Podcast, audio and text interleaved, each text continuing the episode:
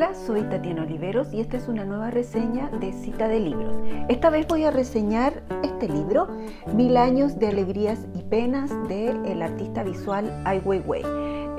está editado por Debate del grupo editorial Penguin Random House. Eh, la edición en inglés y en español se publicó el mismo año, el 2021. Es un libro de 423 páginas y es una autobiografía del artista visual chino Ai Weiwei.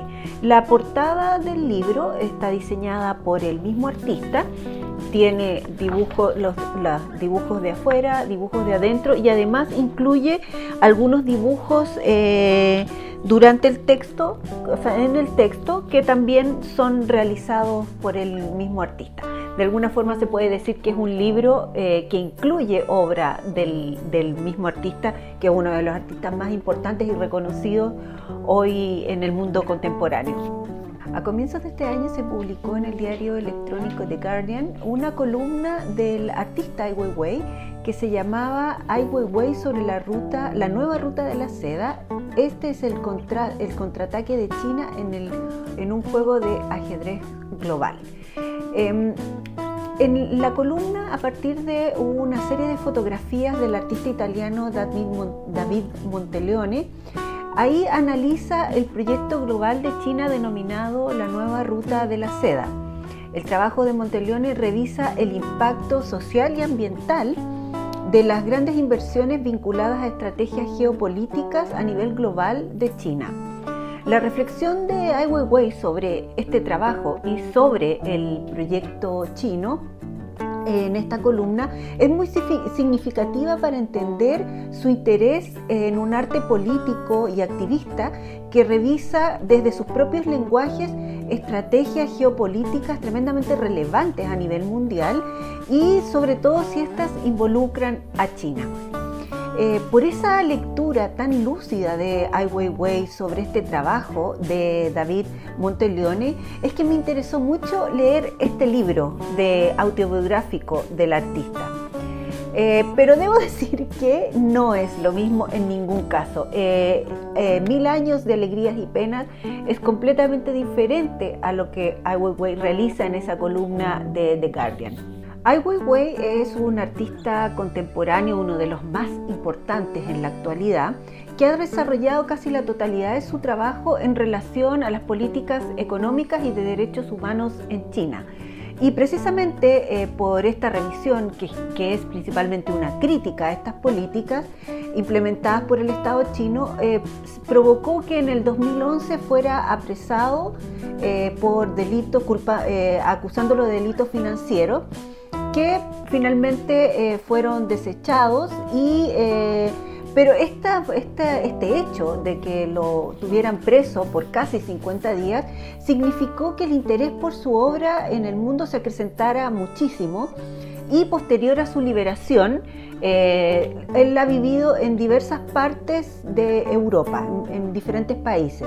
Hoy es uno de los artistas más conocidos a nivel mundial. Su obra política se ha expuesto en muchísimos países, incluido Chile. En el 2018 se realizó en Compartes una gran muestra de la obra de Ai Weiwei eh, y también se han exhibido documentales, que es el último formato en el que él está trabajando actualmente. Su trabajo está marcado por su relación con su país y su condición de refugiado político, como él se autodenomina, y esto le da el sello a sus obras que alertan sobre temas de opresión y desplazamiento.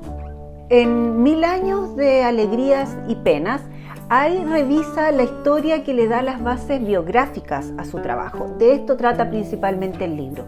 Quien quiera buscar en este libro los fundamentos de su obra a nivel teórico, a nivel estético, eh, se equivoca del libro, del libro porque acá no hay una gran profundización en el desarrollo de su producción artística. Se mencionan los trabajos, eh, se, mencionan, eh, se mencionan los lugares en donde han sido expuestos, pero se relaciona principalmente a temas, por ejemplo, de, dificultad logística, porque son a veces muy grandes sus trabajos o involucran muchas personas, temas técnicos, y las implicancias que a estas obras tuvieron en los distintos lugares en donde se expusieron, pero hay poco análisis o revisión en relación al fundamento de estos trabajos. Esto es principalmente una biografía y una autobiografía. ¿Y por qué me refiero a una biografía y autobiografía?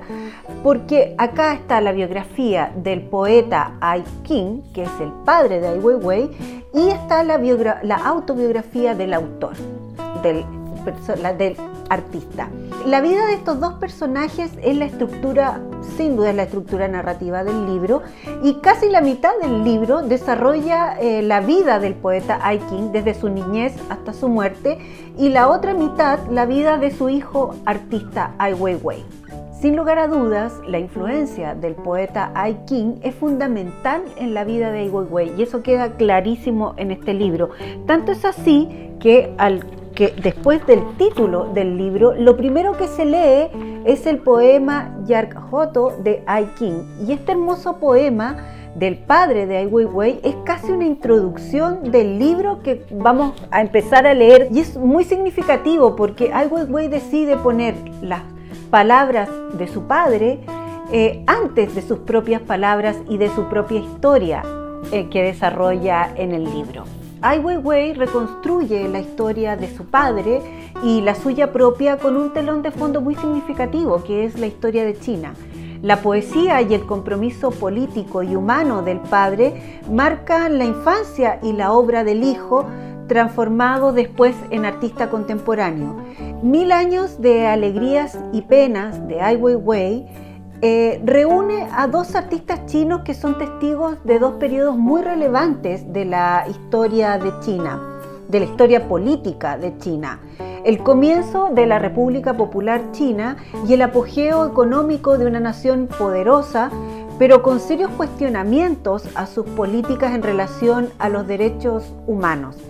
Estos dos artistas dan cuenta de esto en su producción artística y en ese sentido, este libro da señales muy claras de lo que es un arte político activista y comprometido con una causa.